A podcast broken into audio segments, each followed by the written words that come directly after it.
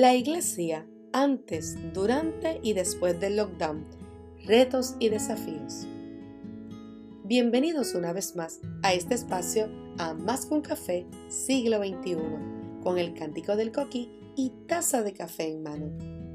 Hoy nos acompaña el doctor Pablo Jiménez, donde estaremos hablando sobre un tema pertinente e importante para nuestras vidas, para el ministerio, para la iglesia.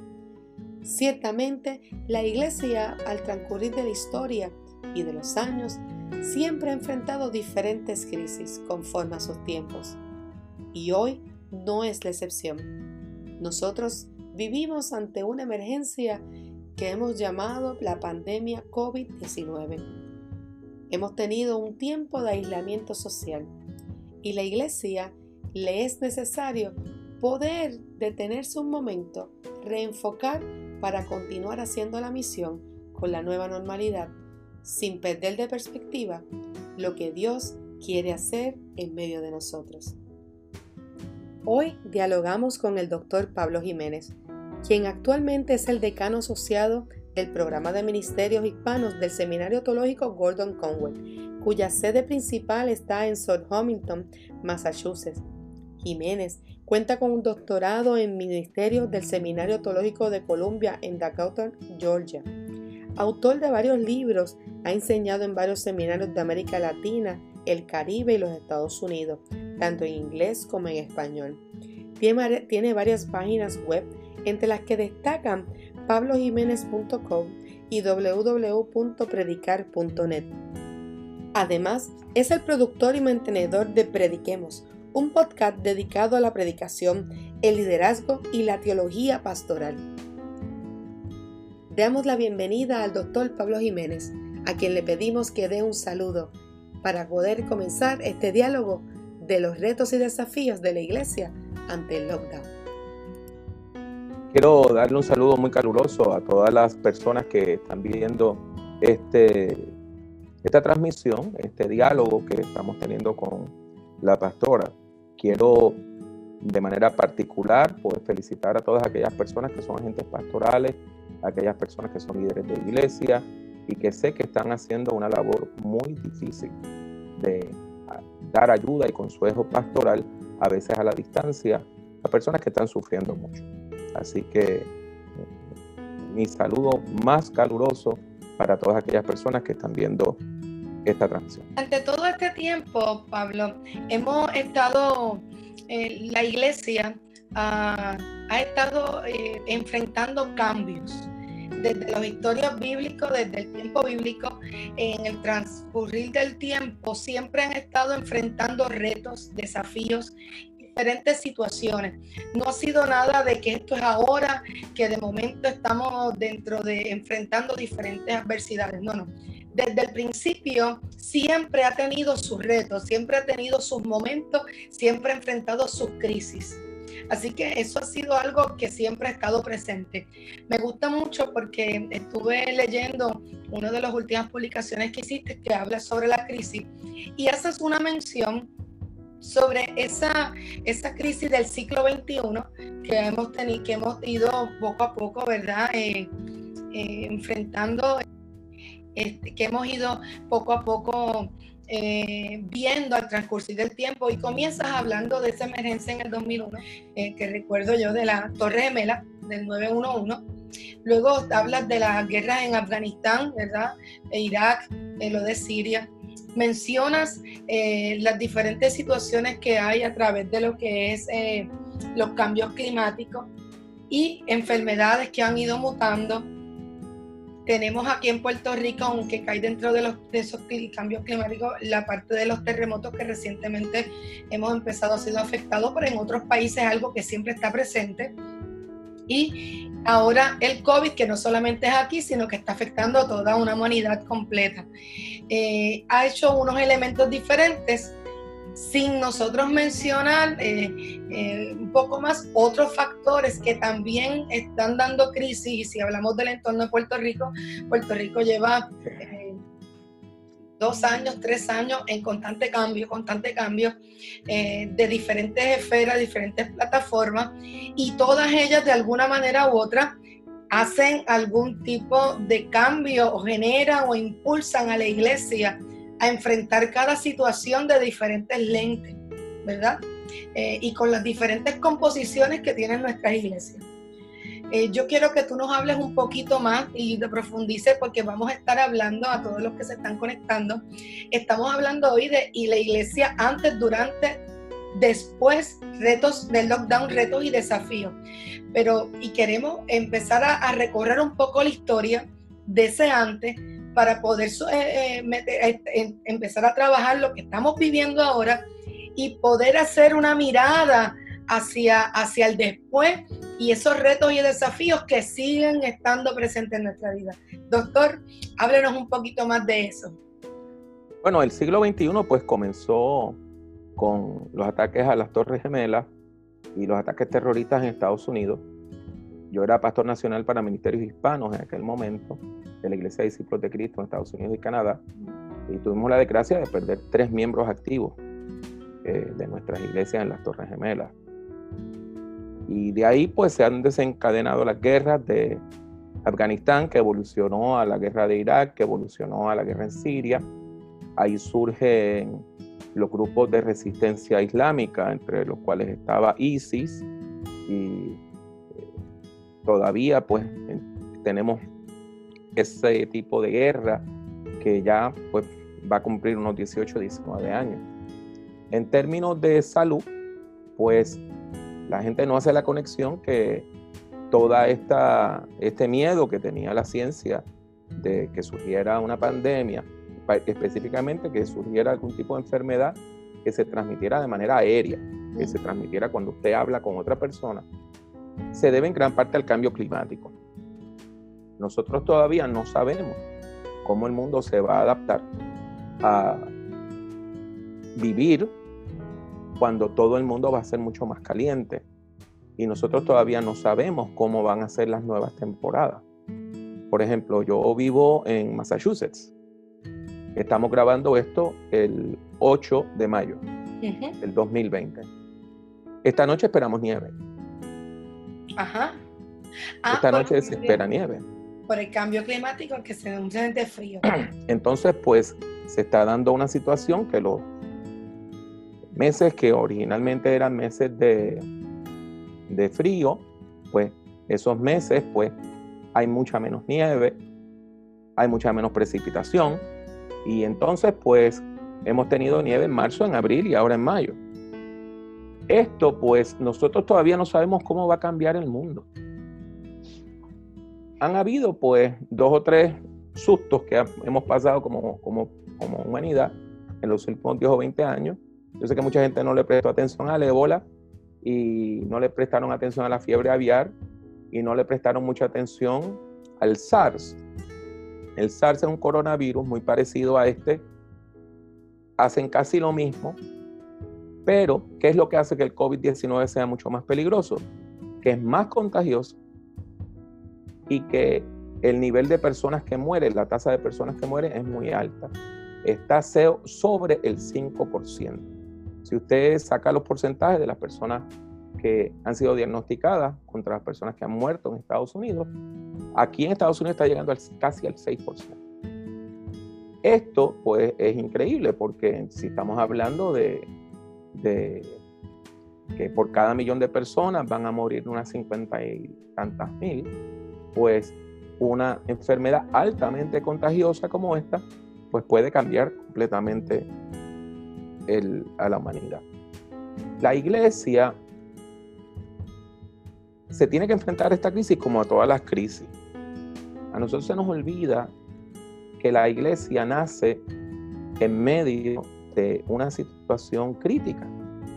O sea, lo que motiva el nacimiento de la iglesia es el misterio de Jesús y finalmente su asesinato, que fue un asesinato político. La iglesia surge en un país ocupado militarmente, como era Judea, y un país que en menos de 40 años, después de la muerte y resurrección de Jesús, pues experimentó una guerra, una revolución contra de Roma que falló. Y la iglesia siempre ha tenido que trabajar con los cambios. Algo que quiero decir con mucho respeto Angélica, es que la mayor parte de nosotros no comprendemos eso porque en nuestra mente, cuando leemos la Biblia, nosotros imaginamos que las iglesias de los tiempos bíblicos eran como las nuestras. Entonces, por más que a nosotros nos dicen que las iglesias no tenían templos, que lo que tenían eran grupos pequeños, pues cuando la gente piensa en la iglesia en Corinto, piensan en un edificio que tenía un letrero, que tenía estacionamiento, que la gente llegaba, que se reunían centenares de personas. Eso no era así. Hay personas que, que piensan que el culto que nosotros tenemos hoy, donde hay instrumentos musicales y un grupo de adoración y una persona que viene a dar un discurso, era el, el estilo de adoración de la iglesia primitiva. Eso no es cierto. Justo González con su esposa Catherine escribieron un libro sobre la historia de la adoración en la iglesia primitiva, pero si usted quiere, sencillamente busca en el internet un librito que se llama La instrucción de los doce apóstoles o la Diraje, o la, la o Dirache, como usted lo quiera pronunciar, este, como usted lo quiera pronunciar, y lea cómo era el culto en la iglesia primitiva.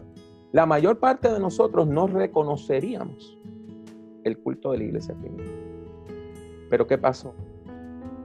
La iglesia tiene una gran diferencia con el Islam. Porque en el Islam se espera que usted aprenda árabe y que usted lea el Corán en árabe. Y aunque hay traducciones, lo que se espera es que usted lo haga en árabe. No existe un equivalente a las sociedades bíblicas en el Islam. Así, a ese nivel. Sin embargo, usted encuentra que después de la muerte y resurrección de Jesús, cuando la iglesia oficialmente nace, el día de Pentecostés, el milagro es la traducción del Evangelio a todos los idiomas y al traducir se encarna en esa cultura. O sea, la diversidad cultural desde el día uno ha sido parte de la iglesia. Y por eso la iglesia que se, desarrolla en Egipto, que es la iglesia cóptica, es muy distinta a la iglesia católica romana, era distinta a la iglesia ortodoxa rusa, es muy distinta al pentecostalismo moderno. Y nosotros tenemos que comprender eso. La iglesia se fue adaptando. Se fue adaptando. Por ejemplo, en el Nuevo Testamento, ¿qué encontramos? 95% de las personas no sabían leer ni escribir. ¿Qué hacen los apóstoles? Escriben cartas para que la gente las lea en voz alta. En la Edad Media, la mayor parte de la gente no sabía escribir. Pero ya las iglesias entonces hacían frisos y ponían una serie de esculturas. Y cuando la gente pregunta, ¿qué es eso? Mira, esa es la historia de Adán y Eva. Entonces te iban contando la Biblia. Tenemos entonces la invención de la imprenta, que implica una revolución en las comunicaciones. Ahora era posible que tú tuvieras una Biblia en tu casa, algo que era imposible antes. Porque las Biblias se pasaban a mano y conseguir una Biblia era carísimo. Pues, ¿qué pasa? Mucha gente ha comparado el advenimiento del Internet con la revolución de la imprenta. La revolución que viene después de la imprenta es tan grande que en, cuestión de pocas décadas, desde que se inventa la imprenta, surge el protestantismo. Y el protestantismo nunca se hubiese podido popularizar como lo hizo sin la imprenta. Pues nosotros estamos en un momento de cambio histórico vemos las diferencias generacionales bien marcadas de los chicos y las chicas de las generaciones del milenio son muy distintos a la generación mía, ¿verdad? Los boomers. Y tenemos entonces la cuestión tecnológica. ¿Qué ha pasado? Pues esta cuarentena, este tipo de crisis, ha obligado a la iglesia a moverse y ha obligado a la iglesia a vencer una resistencia que había al uso de la tecnología en la iglesia. Por lo tanto, para contestar tu pregunta y después la podemos elaborar. Yo entiendo que los cambios que están ocurriendo hoy vienen para quedarse. Que la persona que sencillamente lleva su, con su iglesia ocho semanas cerrada, esperando que cuando se abra, pues todo el mundo vuelva y todo vuelva a ser como era en enero, se va a llevar a una sorpresa. Que aquellas iglesias que tienen grupos celulares efectivos están creciendo durante la cuarentena. Y que aquellas iglesias que usan, que usen las redes y el internet de manera efectiva van a tener una demanda de continuar haciéndolo aún después que nos podamos volver a reunir. Es interesante, ¿verdad? Cómo, cómo esto ha llegado. Hace tiempo está. Y, ya algunas personas eh, en iglesia en Estados Unidos, en otros lugares, eh, habían adoptado estos medios de, de, comunicación para expandir sus cultos, para llegar, para reunirse. Y, y, lo que han hecho es simplemente montarse, ¿verdad? Y ir modificando y mejorando. Eh, mientras tenemos una población que así como se resistió con el televisor en un momento dado y con todos los medios, se resistió a las redes, pero ahora ha tenido que llegar ahí. Ha tenido que entrar y moldear. Y como hablaba Yulisa ayer, o sobre en el webinar que tenían con el seminario y, y la Intermetro, eh, eh, el contenido se ha modificado, se ha tenido que hacer cambios, pero se ha seguido trabajando esa proclamación eh, de, lo que, de lo que lleva ¿verdad? esa palabra a que otros lleguen. Eh, a mí me interesa mucho porque leyendo un poco así en la literatura, eh, uno va buscando, se topa en el tiempo. Hay algo que, que Charlie Swindoll eh, habla en el libro del Despertando a la Iglesia y, y, él nos dice que, y yo creo que es una de las cosas que, que hemos ido enfrentando a la misma vez que avanzamos y tenemos más acceso a cosas, se nos encontramos en un mundo que es menos amistoso en la iglesia y que cada vez está más desconectado de la Biblia. Eh, ¿Qué usted nos puede abordar sobre eso o, tiene algún otro pensamiento diferente al respecto de eso? No, desgraciadamente, pues lo que él está diciendo es cierto. Ahora, claro está, hay que tener una cualificación. Eh, esos años dorados que mucha gente está soñando con ellos nunca, nunca, nunca, nunca ocurrieron. Mm. O sea, nunca ha habido un momento donde el 100% de la gente estaba leyendo la Biblia en su casa. Eh, yo antes, cuando vivía en Puerto Rico, escribía una columna para el, para el, el Nuevo Día. Y recuerdo que una vez, hablando con mi hija menor, que mi hija menor tiene un humor increíble, este, yo le dije, eso fue hace tiempo, eso fue cuando los perros se amarraban con longaniza. Entonces, a ella, que nunca había escuchado la frase, le pareció ridículo que un perro lo amarraran con longaniza, ¿verdad? Y entonces ella me hizo una pregunta, y papi, ¿cuándo se amarraron los perros con longaniza? Y me hizo reflexionar y le dije, pues nunca. Entonces, ese es el problema. Nosotros a veces idealizamos el pasado y pensamos que ocurrieron cosas que nunca ocurrieron este tipo de, la idea de que la gente conocía la Biblia. Eso no es cierto. La mayor parte de la gente que llegaba a la iglesia no conocían la Biblia. ¿Qué es lo que conocían? Bueno, en América Latina habían recibido catecismo. Esa es la diferencia. No se conocían las historias bíblicas, pero habían conocido el catecismo. La mayor parte de las personas que se hicieron protestantes eh, durante el tiempo del siglo XX en América Latina venían del catolicismo. La inmensa mayoría hizo primera comunión. Entonces, de, cierta manera, aunque se hubiesen alejado de la iglesia, pues ya tenían conocimiento, sabían que había un Dios Espíritu Santo, Jesús, una Trinidad, una Biblia que tiene autoridad, cielo, infierno, salvación, perdición, pecado, santidad. Entonces, cuando usted le está hablando, hay un lenguaje común. Si usted lo llevaba a las historias de Josué o lo llevaba a las historias de Daniel, estaban perdidos. Pero sí tenían un, una base religiosa. Eso se ha perdido. Eso se ha perdido. Y se ha perdido tan, tan, ¿verdad? tan temprano como mi generación. Yo nazco en 1960, yo nunca fui católico. Yo nunca hice primera comunión, yo nunca, yo nunca fui a catecismo, jamás.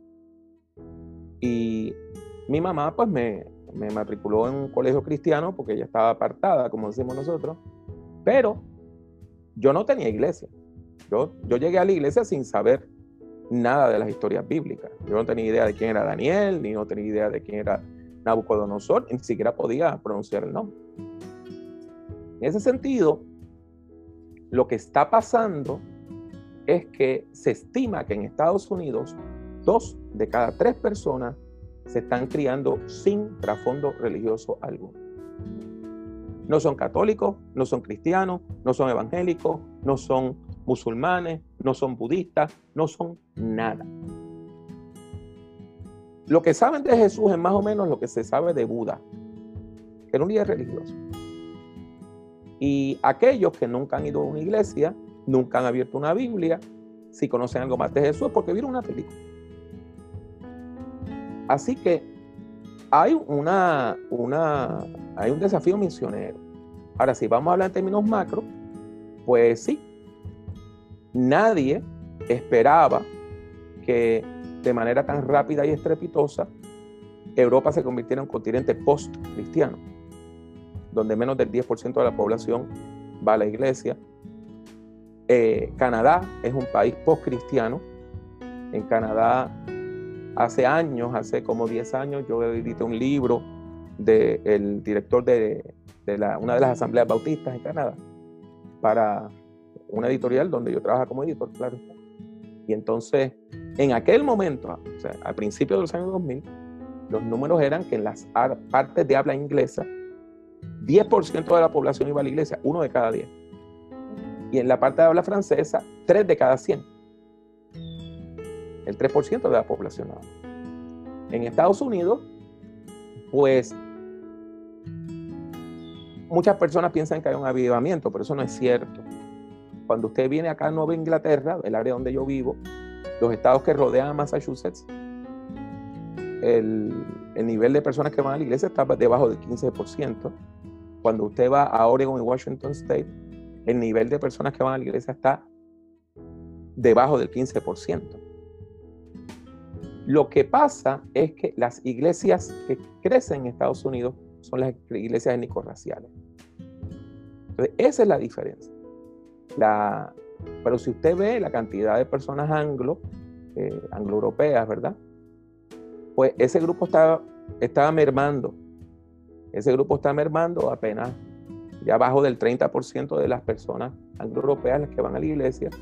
Y en los grupos donde usted consigue eh, un porcentaje mucho más alto de personas de fe, pues entonces está eh, la, la, comunidad latina, la comunidad afroamericana, las comunidades asiáticas y la mayor parte de las iglesias de minoría, porque los grupos minoritarios, para los grupos minoritarios, la fe es muy importante. Y eso es una de las cosas que hace que la gente tenga tanto miedo. Hoy usted pasa por Estados Unidos y ve mezquitas porque los grupos inmigrantes que vienen de, África, que vienen de países árabes, que vienen de países tradicionalmente musulmanes, están sembrando mezquitas. Entonces, vemos que sí, hay una crisis, es innegable que hay una crisis de fe en nuestro país. y y si nos adentramos un poquito ahora, ¿verdad? Ha habido crisis eh, dentro de ello. Hay algo que estuvo hablando eh, y hay algo que también he estado leyendo y me gustó mucho también algo de, de, de cuando habla de la erosión que está a punto de que está, estamos, está erosionando, pero no lo vemos porque es de una forma sutil, es una forma silenciosa, es una forma lenta, pues cuando ya es entonces sale, pues ya, ya realmente el problema hace tiempo lo tenemos. O sea, no es algo, cuando usted se enfrenta a una crisis, cuando usted se enfrenta a una situación, hace rato eso está ahí. Lo que pasa es que no lo vimos, no lo pudimos, o, o lo vimos de lejos y no le prestamos importancia, ¿verdad?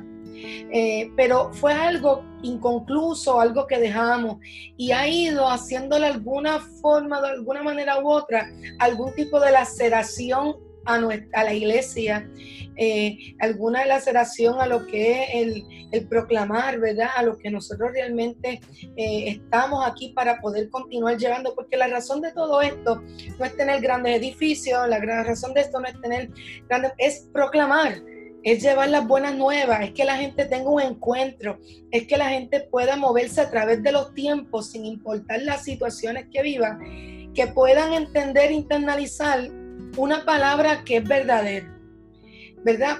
Y, eso nos ha llevado a nosotros de alguna manera a siempre envolvernos en nuestro entorno y olvidarlo.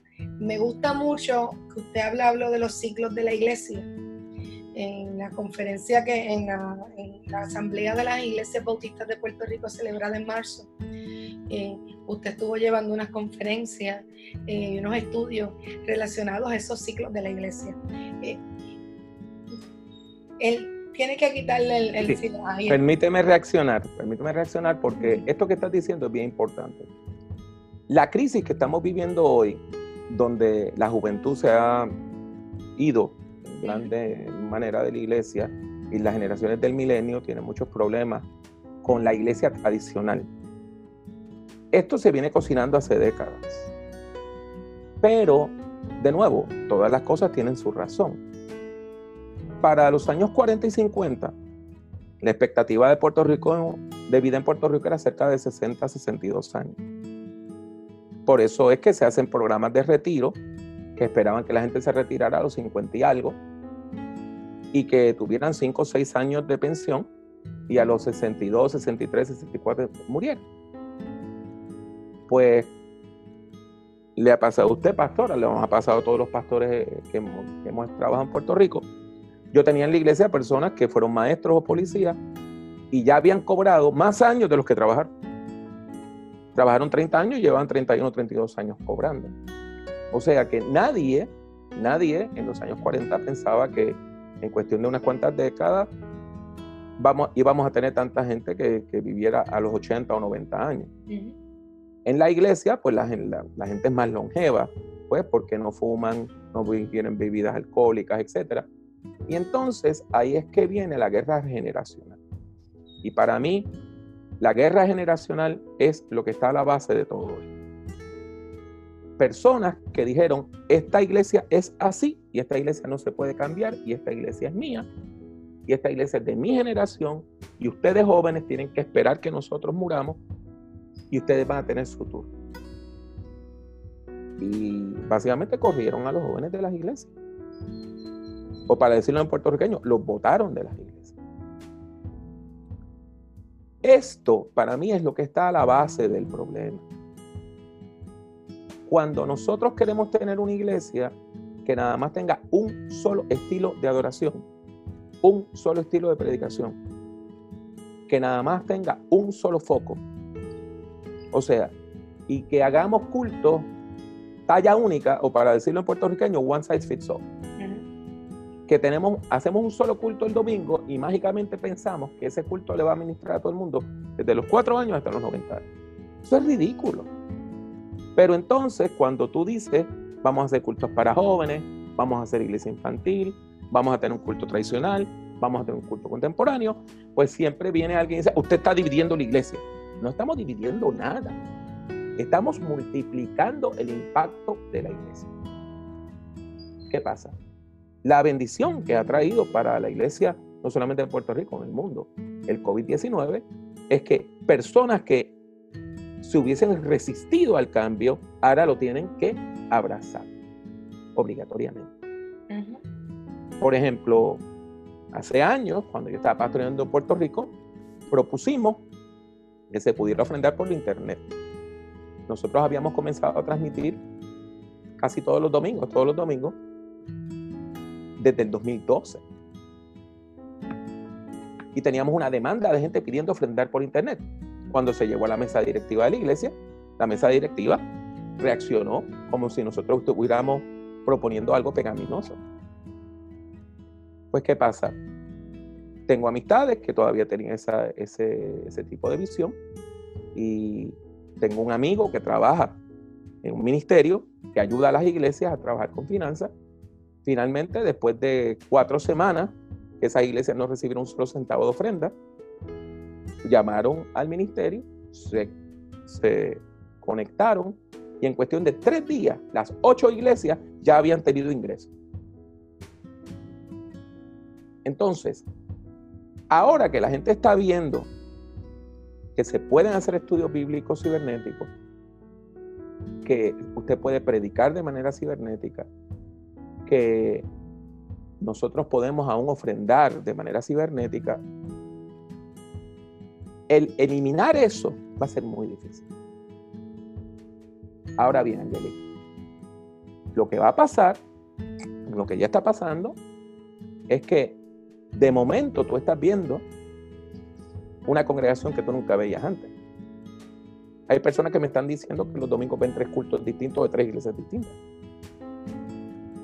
He visto productos de una calidad fenomenal. Y he visto personas que están tratando de predicar por internet que pues lo que da es pena. Porque no entienden lo que están haciendo. Congregaciones que tratan de cantar por Zoom. Ni, ni feliz cumpleaños se canta bien por Zoom es una aplicación que no está hecha para, para esto. Entonces, pues, eh, la gente pues quiere predicar la misma cantidad de tiempo. En el Internet tiene que predicar más corto. La gente no comprende que cuando tú estás en estos medios, tú tienes que quebrar cada 4, 6, 8, 10 minutos, lo más 12. Tiene que haber un cambio, tiene que haber un quiebre, porque si no, la gente se duerme. Así que hay toda una serie de, de, de desafíos Claro está, está el desafío técnico, pero el hecho es que hoy la inmensa mayoría de la gente tiene un teléfono inteligente y la inmensa mayoría de la gente puede acceder a un culto, ya sea por Facebook Live o por YouTube o por, otra, por otra plataforma. Así que yo creo que esos cambios han venido para quedarse. Con respecto a lo que dice del ciclo vital de la iglesia, voy a compartir aquí mi pantalla con las personas que tan amablemente nos están viendo. Entonces, el ciclo de la vida congregacional se refiere a las 10 etapas de, en la vida de una iglesia. Una iglesia se concibe, ¿verdad? Una persona piensa, oye, ¿por qué no ponemos una iglesia allí? Esa es la primera etapa. Y la última etapa es cuando dijimos, bueno, esta iglesia ya cerró, ya nadie viene a la iglesia, o vienen cuatro, cinco, seis personas, y vamos a cerrar. De aquí a acá, ¿verdad? ocurren estas 10 etapas, ¿verdad? Gestación, nacimiento, niñez, adolescencia, adultez, madurez, envejecimiento, retiro, ancianidad y cierre. Nota que aquí hay cuatro cuadrantes. Tienes aquí la iglesia nueva, la iglesia saludable, la iglesia en deterioro y la iglesia que ya está agonizando. Pues como les dije, gestación es vamos a poner una iglesia allí. Nacimiento es que se empiezan a reunir.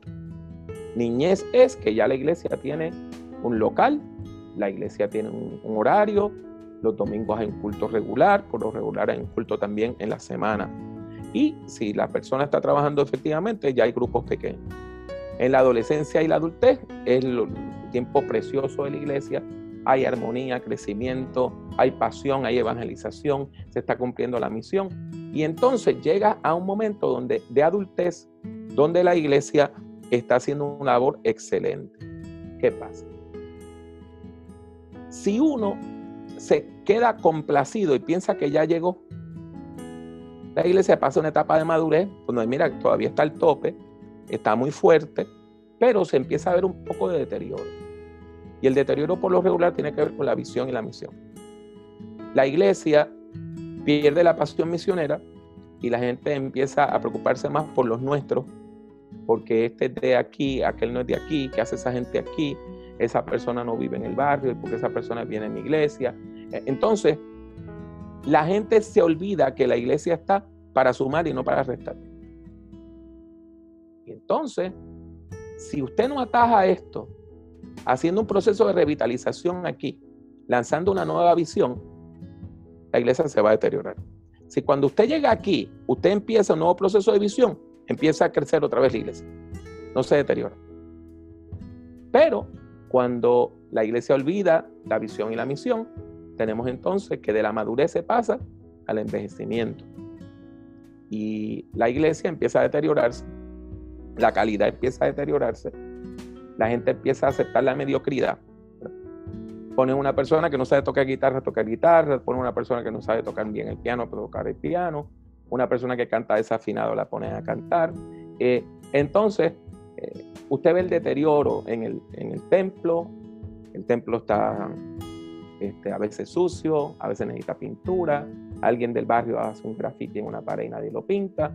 Entonces, si usted no para esto aquí, con un proceso de revitalización, va a caer en la etapa de la agonía. O sea, este cuadrante, la iglesia, este cuadrante, etapa 6 y 7, es el tiempo para lanzar procesos de revitalización.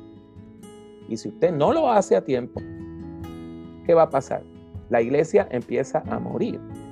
Cuando llega el retiro, pues el trabajo de la iglesia se deteriora mucho y, se empieza a ir toda la gente que tiene hijos pequeños, todas las familias que tienen hijos hasta, hasta universitarios y terminamos con una iglesia de ancianos y ancianas que están pensando que todo tiempo pasado fue mejor.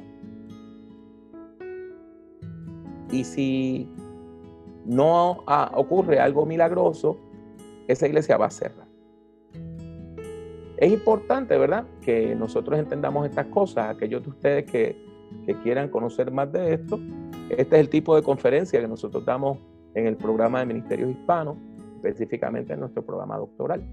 Así que yo creo que es crucial que la gente comprenda lo que es el ciclo de la vida congregacional, que vean dónde están y que recuperen la pasión misionera. La iglesia está para hablar de Cristo y que gente llegue aquí a la iglesia. El comentario más ridículo que podemos hacer es, ¿qué hace esa persona aquí? Porque buscando de Cristo igual que tú.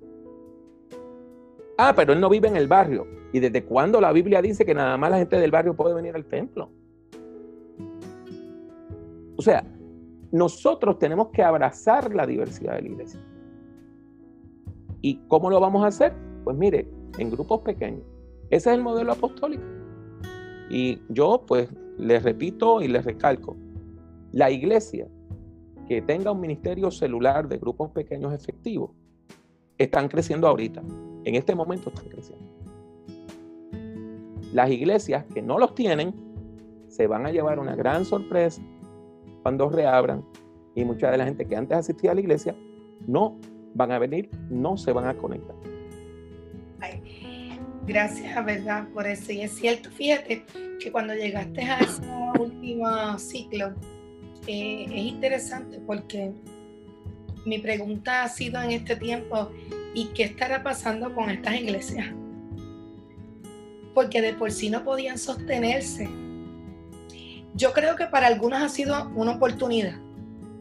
Y, yo creo que eh, este, este tiempo de la iglesia en el lockdown es, es un empujoncito que nos están dando. Y si nosotros no nos montamos en ella, en la ola, y cogemos pon con ella, ¿verdad?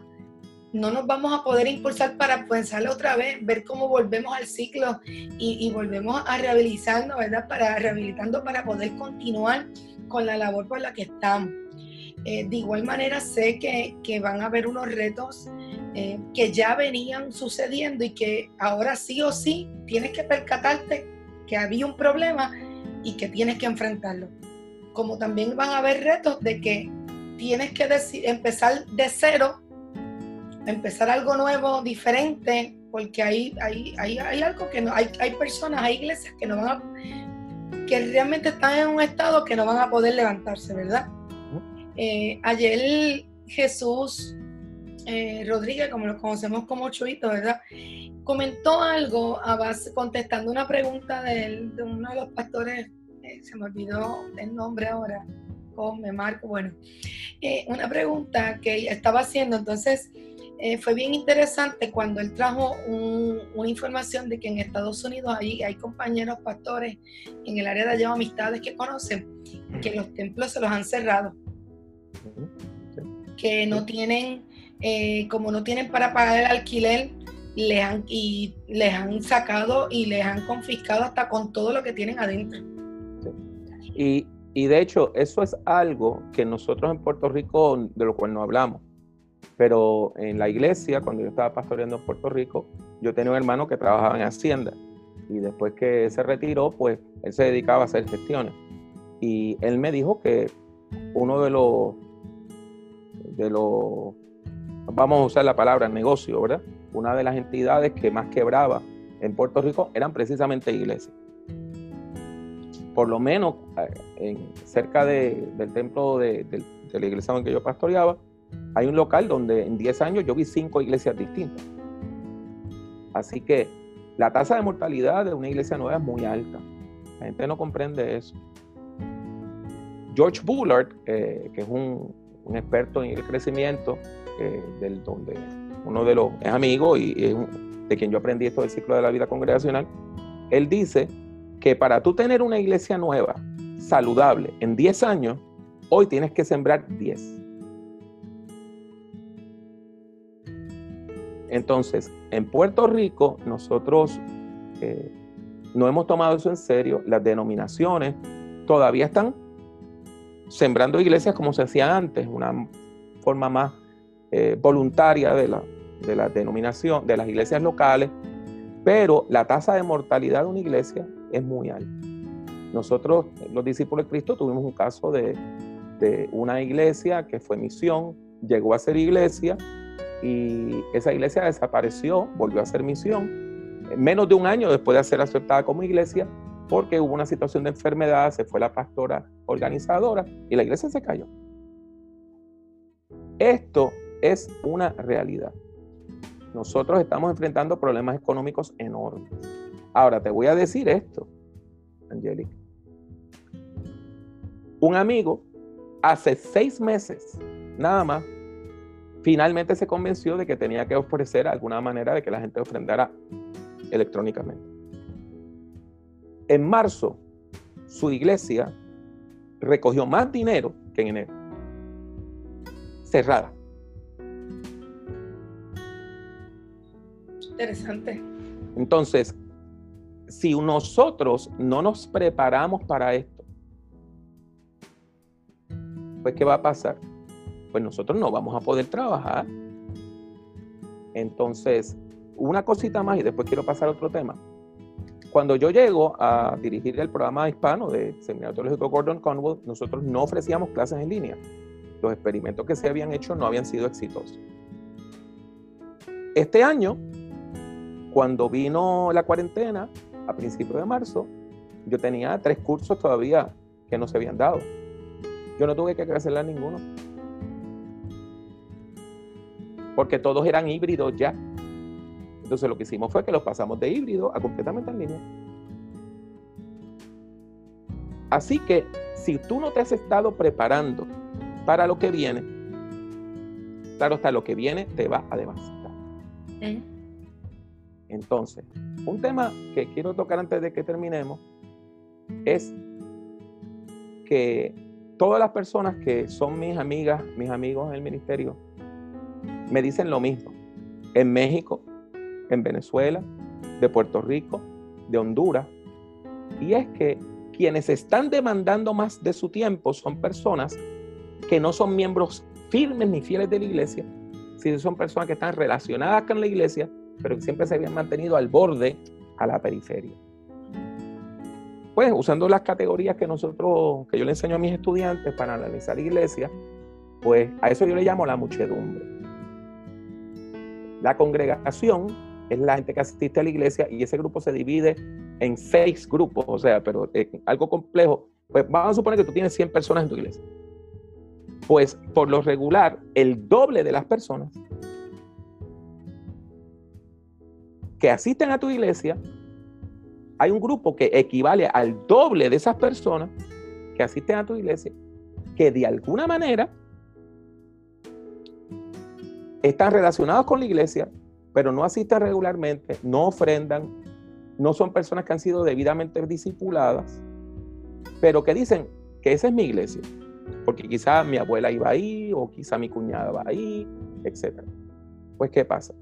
En tiempos de crisis, como lo del huracán María, como este tiempo de la cuarentena, la gente de fe que han sido bien discipulados, eso no dan problema.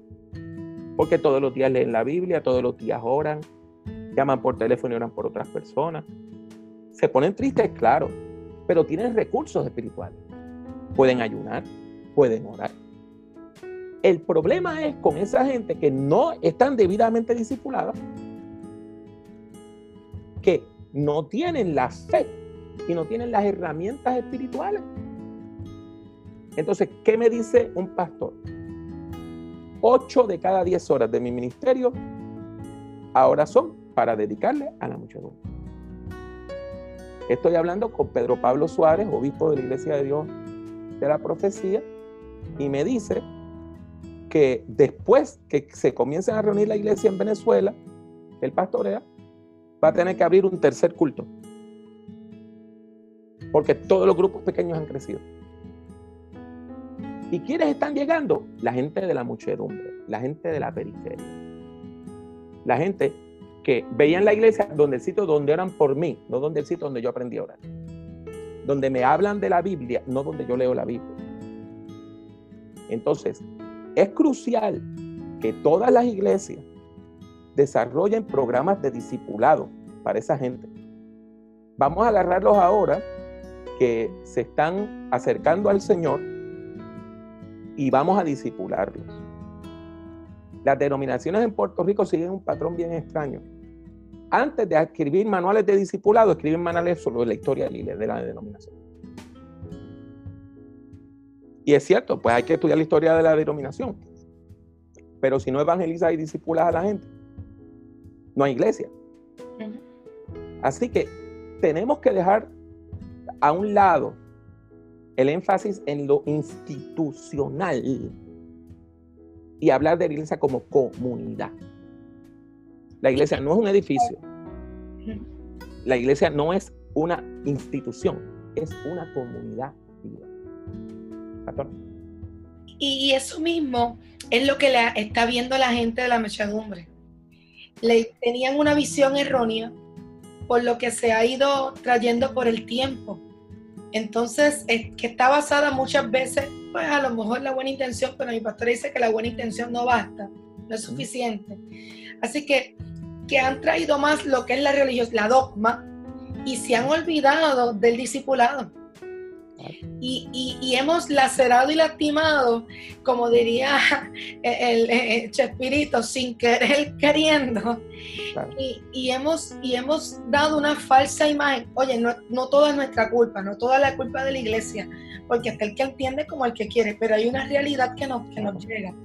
Y es que han querido, de alguna manera u otra, eh, eh, marcar un solo estilo, una sola forma, y esto es así y se acabó y, lo que criticamos fuera al gobierno, a los sistemas, lo practicamos en estos lugares. Y hemos enseñado o hemos empujado a la gente, no hemos velado a los pequeñitos, como dice la palabra, ¿verdad? Y hemos dado, y, han tenido unos falsos constructos de lo que debe ser y lo que es la iglesia.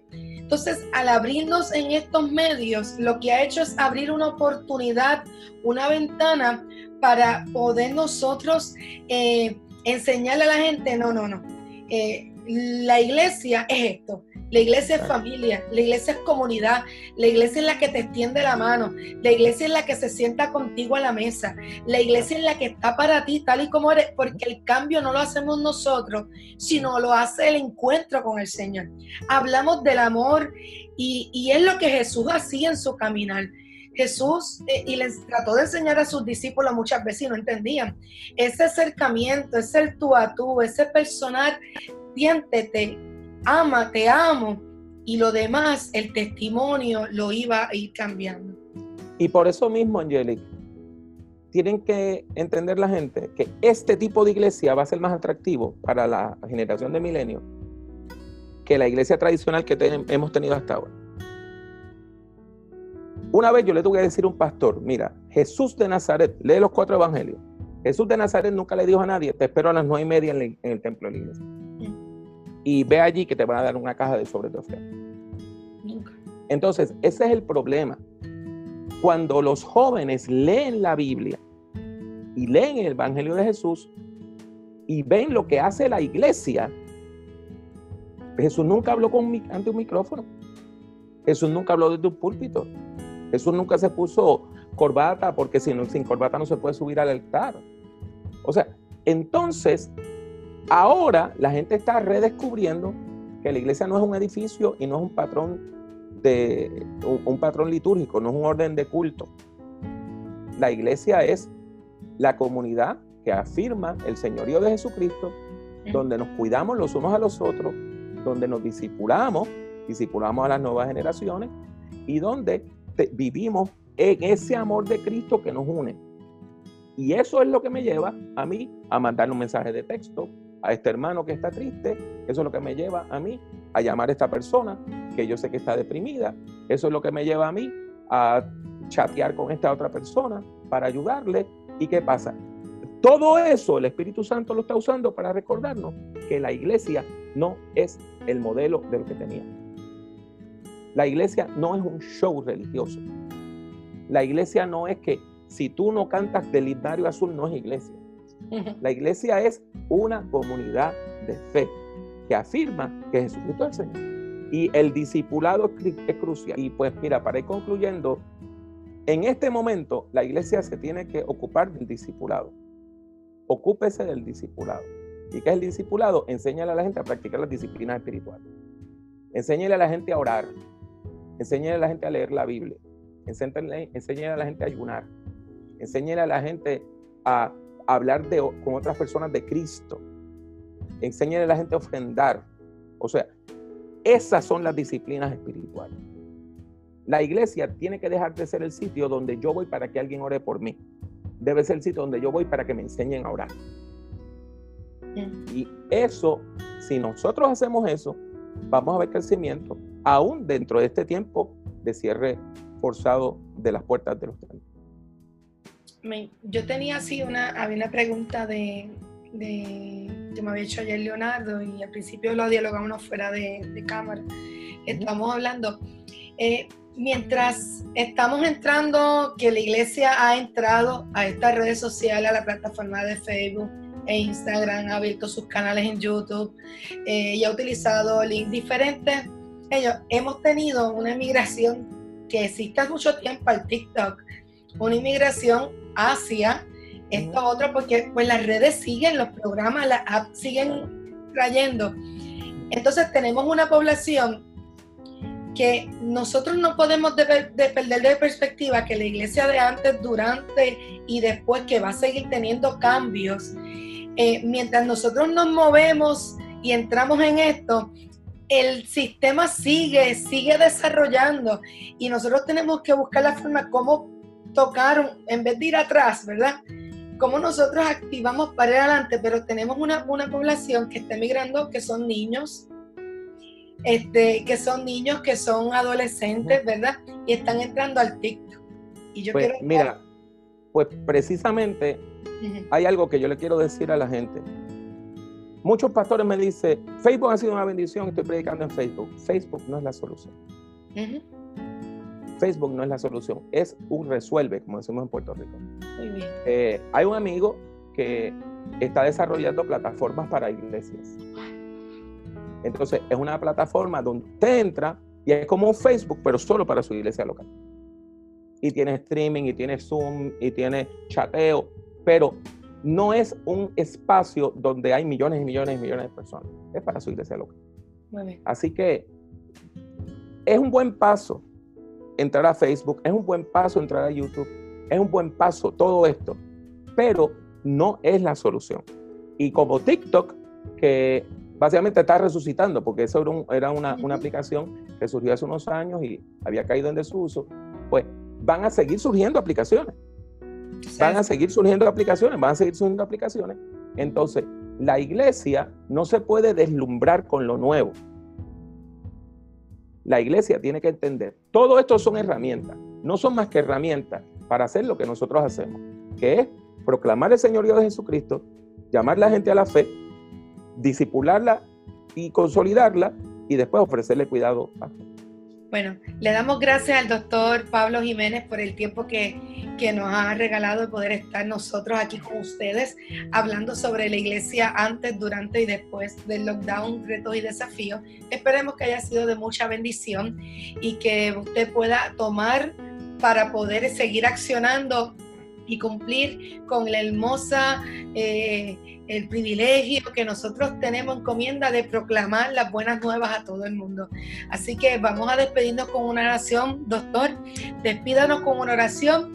Dios les bendiga, Dios les guarde. Un beso y un abrazo y nos seguiremos comunicando aquí por las plataformas desde la primera iglesia de Guayama o desde mi página personal. Dios les bendiga.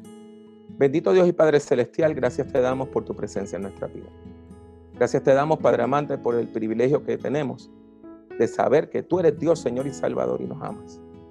Yo te pido tu bendición, Padre amante, sobre todas y cada una de las personas que vean esta grabación, ya sea de manera viva o diferida. Y sobre todo, yo te pido que tú bendigas a nuestro país y lo sanes. Y que tú permitas que la iglesia sea un instrumento efectivo para la transformación de Puerto Rico. En el nombre de Jesús. Amén. Amén. Dios les bendiga. Esto ha sido Más que un café, siglo XXI, con el cántico del coquí y taza de café en mano. Si te gustó, no olvides compartir con tus amigos.